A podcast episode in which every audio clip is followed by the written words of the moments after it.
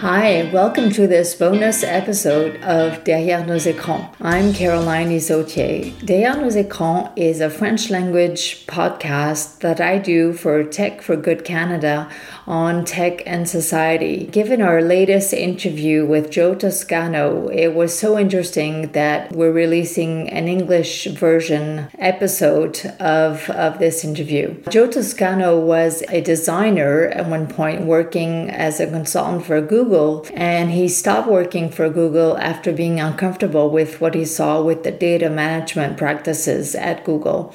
He was featured among a few other professionals in the social dilemma Dilemma, this documentary that had a wide impact in the US and beyond. So we're talking to him today for a good half hour on his quest to help companies and individuals better protect their personal data online. He has become a speaker and author. He wrote Automating Humanity. Recently, he's become an entrepreneur, and we're going to talk about his effort with DataGrade to help small and medium companies tame the uh, data management beast in our best interest as citizens to be protected online.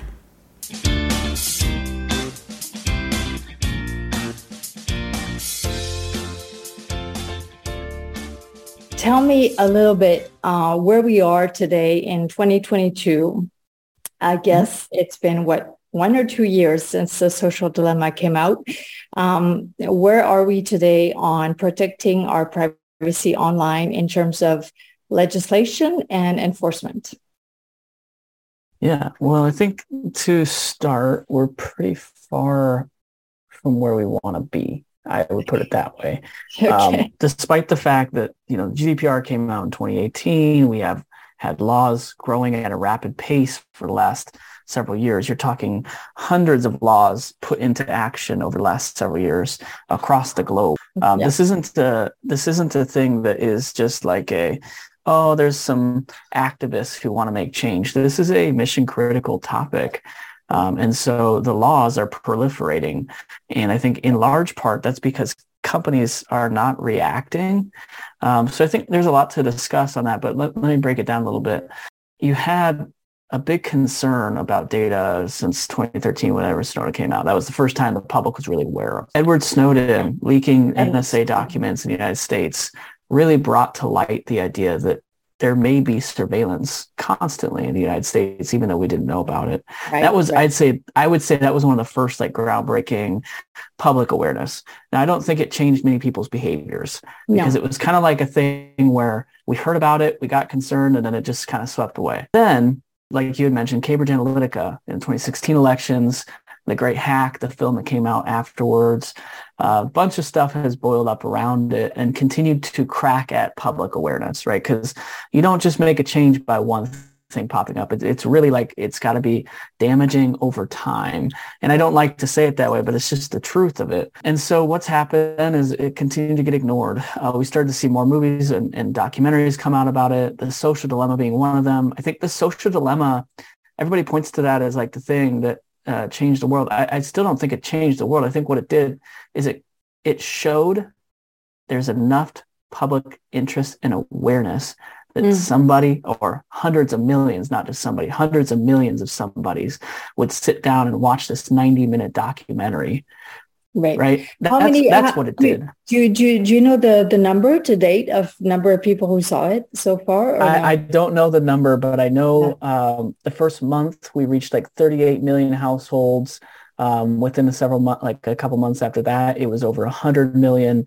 Uh, all I know at this point is it's it's got to be at least a quarter billion people right, um, right. that have watched okay. this at this point. And so yeah, to, to lead that into the, the question about how far are we, um, the laws have proliferated quickly, but a law comes in place doesn't mean that the world changes.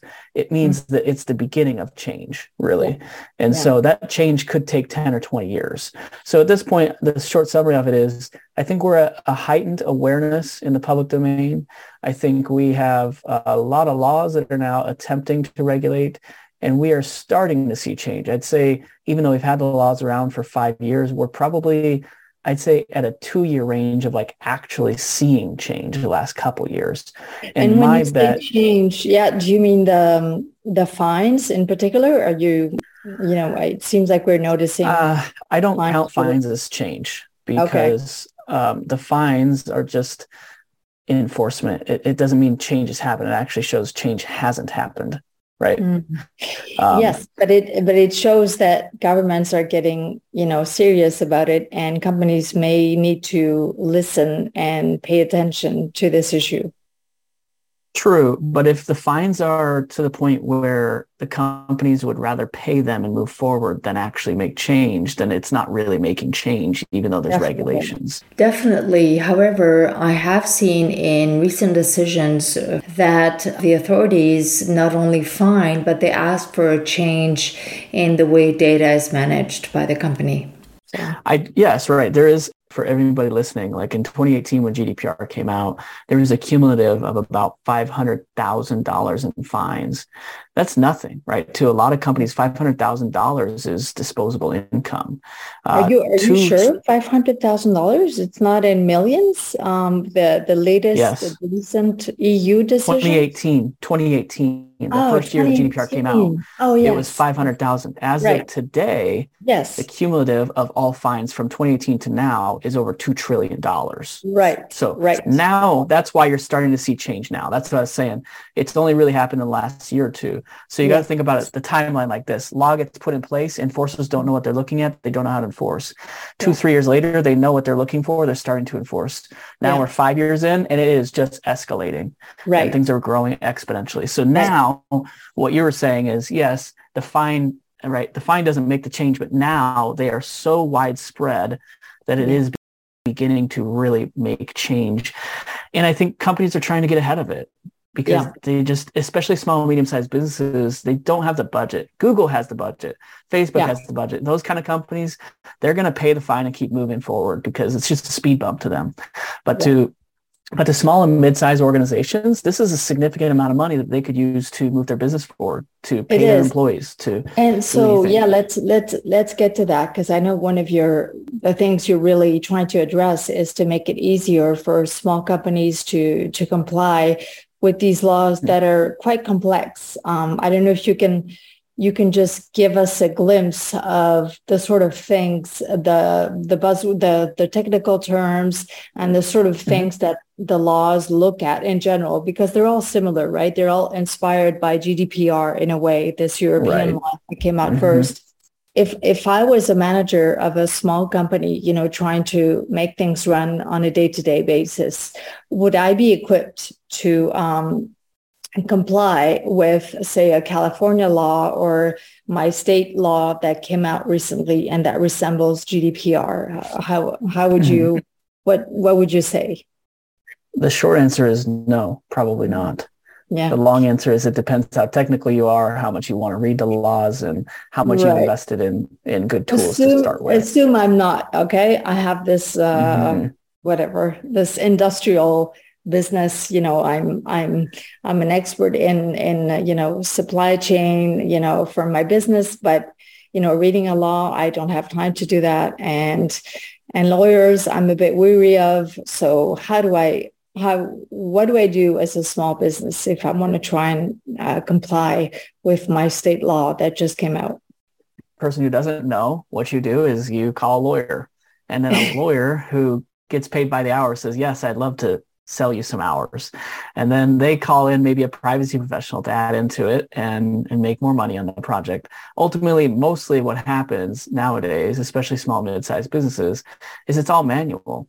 It's all worked through with legal counsel and privacy professionals who, all due respect, right, I'm also a privacy professional. It costs a lot of money and yeah. and time time why, too, right like a lot why mm-hmm. why why does it cost a lot of, a lot of money and time in the end i mean what what what's can you go well, into why it's at the core of it yeah. the simplest way you can say this is at the core of it you have to know what data you have where it exists who has access to it and for what purposes all of this is used and shared. And don't companies know where their data is, you know, who's managing it? I mean, why it sounds strange, you know, they know where their products are, they know where their mm-hmm. parts are. What's the problem with their data? Why are they not understanding what's happening with their data? I think to start, we just have a lack of data literacy in society. And that's not to call anybody dumb. It's just that like, you know, my parents are small business owners. They they run an automotive company. And when I come in and talk to them about data, because now the FTC is cracking down on dealerships actually, if there's FTC oh. safeguards here in the United States. Um, I asked them about this stuff. I talked about it. They, I'm going to be helping them with it.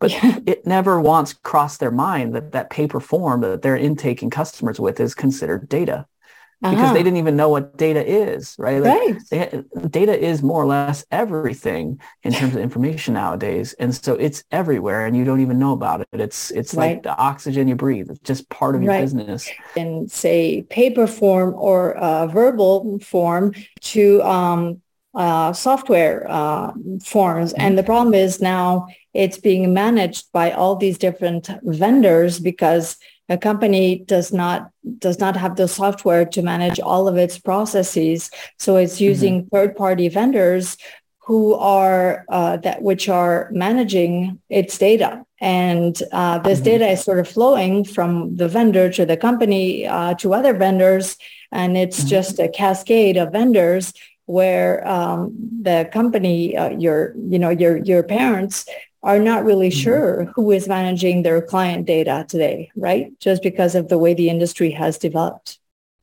More or less. And they may know, for example, that they use MailChimp or that they use Salesforce, but they don't know what's happening to it beyond that. You know, yeah. I think most people buy a software, they assume the data goes to the software, it stays at the software. The yeah. one that they purchased, it doesn't go anywhere else. That's what you sign up for in your head. I, th- I think for most people, right? Yeah. Um, we're just now coming to the reality, uh, the realization that actually that's not how it works. It gets to this company and then more or less you have no idea what happens after that. And that's because in the mid, you know, 2010s, all these companies started to realize they can earn so much money from selling, licensing, whatever data comes to their platform. And mm-hmm. I think we have this this double-edged sword here where the laws have come in and are starting to crack down on it um, which is good in theory, but what it's actually doing is it's causing those kind of companies to double down on their data uh, monetization efforts because they're trying to get as much out of it as possible, as quick as possible, because they don't know where these laws are going to come in the future. So you have this accelerated complication, uh, accelerated pain, uh, hmm. companies trying to mm. you know, be robber baron style before the laws push them out. You know, it's almost like they see the, the writing on the walls and they're just like, let me just, let me just get as much out as possible before things happen. Right. Um, right. so it's actually, I think, creating a dangerous environment. Yeah. Even though it's complicated and you're saying you're helping your mm-hmm. parents with it and it's better to be, you know, data literate to do this. Um, what are you trying to do that is still trying to make things a bit easier for small business. Mm-hmm. And can you go into a little bit of detail about that? Yeah. So the last several years, I've been consulting with people about their data operations, helping them to improve their privacy practices. And more recently, I decided to create a service called DataGrade. And the purpose of the service is to take what I've been doing and make it so that the average person can do it themselves or yeah. most of it. You know, I, I, I'm I'm very well aware that you know where the state of the software today is not ready for you to come in blind and be a privacy professional. Um, yeah. But if I can get you there 60, 80% of the way and I can save you 50% of the cost, uh, I've, I've made a dent in the world, you know?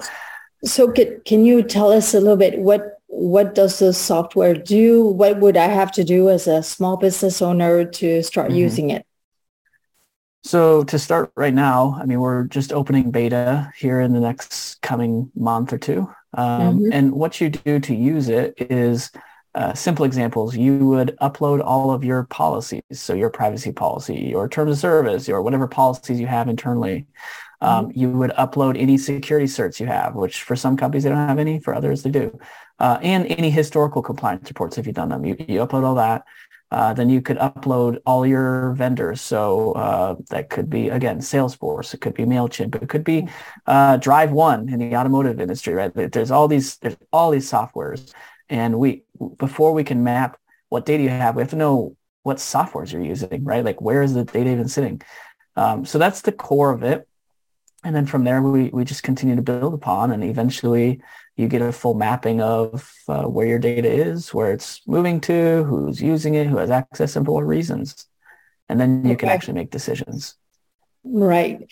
And um, I think, you know, the name DataGrade is from the idea that you, the software helps establish a type, a type of grade in terms of how mm-hmm. well uh, your company is managing data. Is that right? How, how protective yeah. it is Absolutely. Yeah. That's true. We are uh, putting a grade to your data operations. And okay. the bigger aspiration for it is a grade that standardizes this reporting so that consumers can understand what they're getting into kids right. know how big a risk it is before they sign up, or their parents do before their kids sign up. Right, like, right. So we don't have any of that right now. Yeah, so that's really important because because that means that you know if with, with time, because I I know you say this is a process. This is not going to be a one time thing. It's gonna the tool is going to help me improve basically as a business owner, and mm-hmm. maybe with a counsel that I have, maybe I may need a little bit of hand holding to to to get me through this at the mm-hmm. beginning but um you're saying that i can down the line if my grade is i don't know above 80% i don't know what, what's a good grade with mm-hmm. with the data mm-hmm. grade i can put it on my website and it can uh, it can tell my clients that here uh, my data is safely managed is that is that right yeah, my goal is eventually this becomes just like movie ratings or yeah. restaurant ratings, anything. It, it's like a simple symbol that the average consumer can look at and trust. And if they want to, they can dig into to learn more. Right, right. Okay.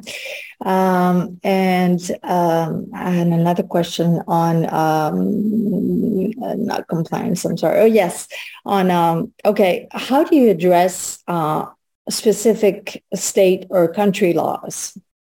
Say, you know, I'm a company operating in Nebraska or New York. Mm-hmm. Is there a specific state law that I should, you know, that I really want to comply with because that's what I have to mm-hmm. comply with basically. Does your tool help me do that specifically or is it is it a general tool that looks at um, you know, data management in general?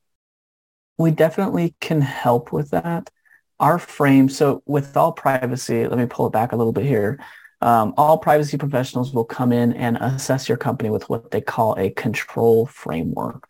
Okay. So this is, they're going to come in, they're going to say, hey, you've told me about your company. Here's all the laws you need to be concerned about. It might be a hundred laws, right? They're not going to tell you every single law. They're going to come mm. in and say, here are the main laws you need to be okay. concerned about maybe three to 10 different laws that you're going to build your compliance around.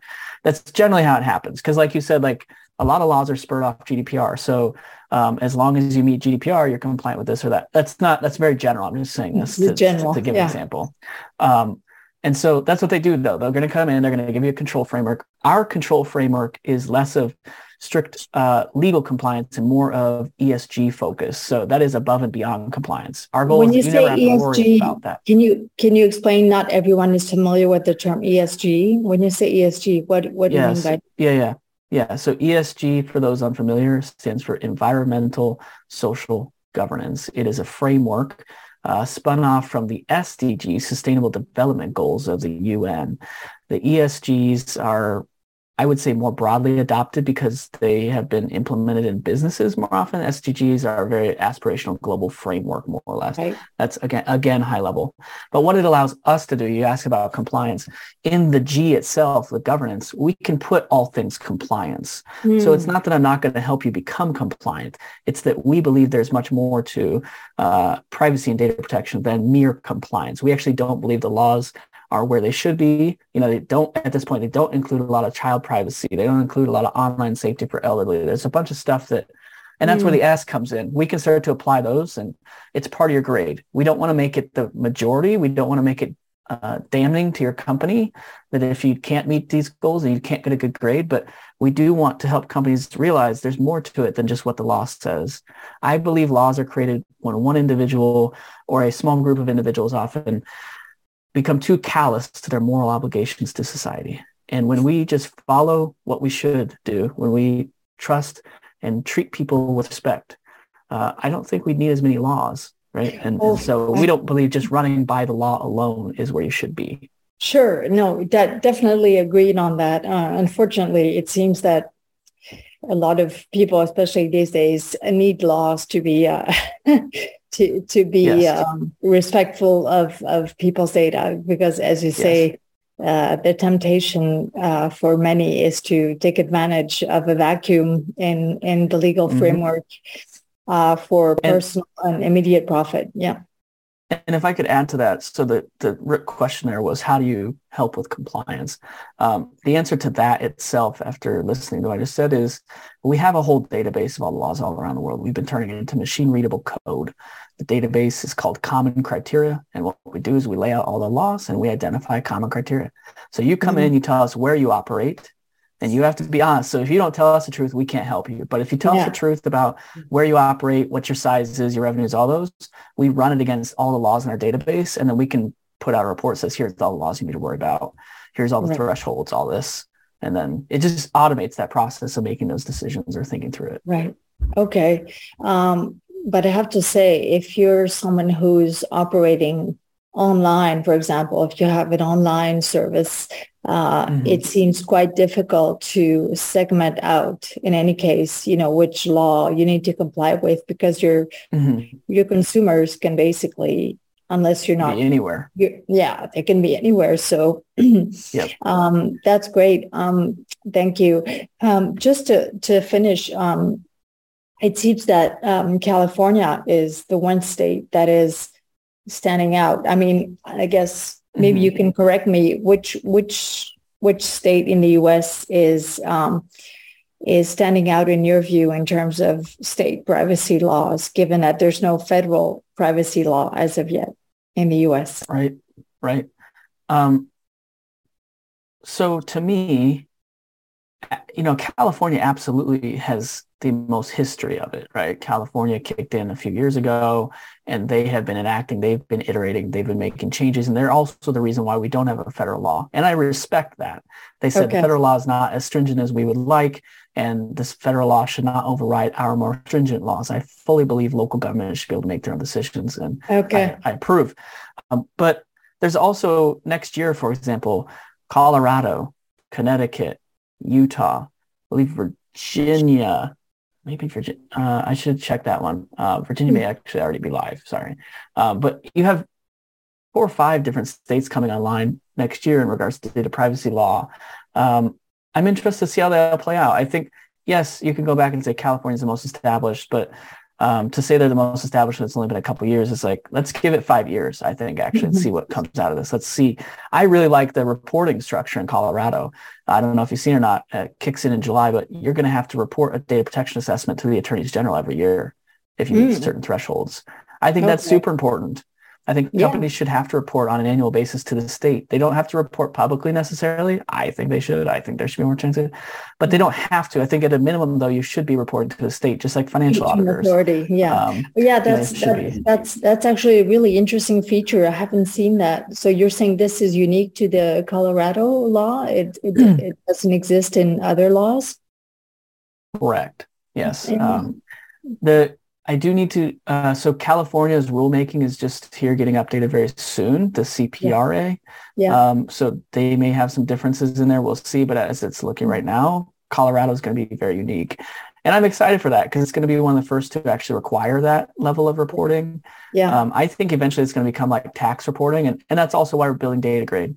Yeah. We want to make like imagine the TurboTax, but for data. You know, I want to make it so simple for SMBs to come in and manage this that yeah. uh, they don't stress about it because right now everybody's stressed, uh, especially I think small mid-sized businesses who uh, now feel like there is hindrance to their innovations or their potential for growth because they have to navigate and invest a lot of money in this before they can even make those decisions. Yeah, yeah, definitely.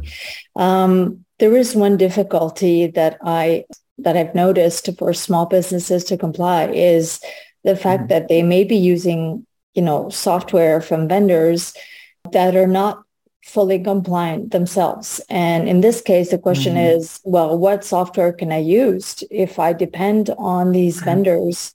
Does your solution offer or help them find alternatives and what do you think do you see this as a difficulty in in complying with this search for alternative software if the software you're using is not compliant or not enough anyway that is exactly why so many companies avoid it i think. Um, because i think a lot of companies kind of take a stance of like if i don't know i can't be held accountable sometimes. Like I, I, don't think that's the best way but you know sometimes yeah. i think that's truth. And yeah and, and a part of that fear i think of actually approaching it is just the cost involved. So the assessment itself might cost you ten to twenty thousand dollars to have somebody come in just to tell you you're broken not, to say here's how to fix it, not to say here's what you do. Just you're broken. Ten to twenty thousand dollars. Exactly. And then you're talking about, okay, now I have to pay for a privacy policy. Now I have to pay for this term. Now I have yeah. to pay for all this documentation, the remediation of it, the fixing of the problem might cost you another 10 or 20. Uh, uh I mean, we're talking small, medium sized business. Yeah. If you're larger, you're talking hundreds of thousands. Of course. In timeline, you're talking six to eight months. So by the time it's done, it's old. Yes, data grade. The whole point is you come in, you can enter this stuff, and then year over year, you just update it rather than re-entry every single time right. it's new. And the second right. point there is, yeah, you tell us what services you're using. Well, we've already indexed thousands of companies. We can tell you uh, you're using Google Sheets. Well, that has a score of a 72, and there's this service called Smart Sheets that has a score of an 88. So you should yeah. switch, right? We don't have to. We don't have to force you. It's your choice. Yeah. But there's no option like that right now. There's nothing right. out there that helps you move forward as a small business, other than really at this point hiring a lawyer uh, or privacy consultant uh, or or both. And um, yeah, that sounds incredible. A lot of time. That's mm-hmm. that sounds really useful. Now um, the only thing is I just have to get used to using a new piece of software, and so that is the the, yeah. the, the the cost. Of course, the the additional cost that you're mentioning, the cost of changing uh, what I've been doing mm-hmm. so far, but if in the balance I have the possibility of either fine, I'm sorry, but that can be an effective tool for, for many business mm-hmm. owners, or I can see that this is a way to attract customers because a portion of them will be looking at my data grade. Who knows? They'll be conscious enough of these issues that um, that they'll they'll choose my company then it's it's an investment, right? It's an investment in uh, in making my company more successful and more resilient in the future. Yes, I, I 100% agree. And this is yeah. the thing too, where like other other use cases. I mean, you have companies that they don't necessarily legally need to be compliant, but now they want to integrate with a larger company, which means they need to be compliant. Right. Or they're about to be acquired, which means they need to be compliant. Like there's a lot of use cases for this to where this kind of work needs to be more affordable and it needs to take yeah. less time. And that's what we want to provide. We're not going to be the tool. We don't want to be the tool that's built for the Googles and the Facebooks, the large, large, large companies of no, the world. No, we, they, they already have to serve. Yeah. yeah, they already have counsel. They already have tools. Yeah. We want to serve the companies who need help catching up, who need to be in a range where it needs to be affordable. They don't have a budget for in-house counsel. They barely have a budget for external consultants. Like they want to move forward and they don't want to spend thirty to sixty thousand dollars doing it. You know, that's who yeah. we want to engage with. Right. Great. Well, thank you so much, Joe. Yeah, yeah. thank you for having me. Appreciate it. All right. Hey, this is the end of our bonus episode, all in English with uh, Joe Toscano. If you enjoyed this episode, please give us a four to five star rating on your favorite podcasting platform, whether Apple or Spotify or Google. And if you speak a little French or want to practice it, You can listen to the seven episodes we've released since September 2022. The first one was actually another bilingual episode with Josh O'Kane, a reporter for the Globe and Mail, who wrote a book called Sideways on Google's venture into building a smart city in Toronto through its subsidiary Sidewalk Labs and how that didn't go too well. Other experts have been French speakers, including a psychologist or doctor in psychology named Celia Odon, who actually worked with Epic Games in Los Angeles on the successful Fortnite game. So, if you're curious about how tech changes our daily lives and how by being more aware we can help steer that change in a direction that benefits us as citizens, as individuals, please do listen in. We'll probably branch out with an English version of this podcast in the future. Catch more about Tech for Good Canada at techforgoodcanada.com or .org. We'll connect with you again soon.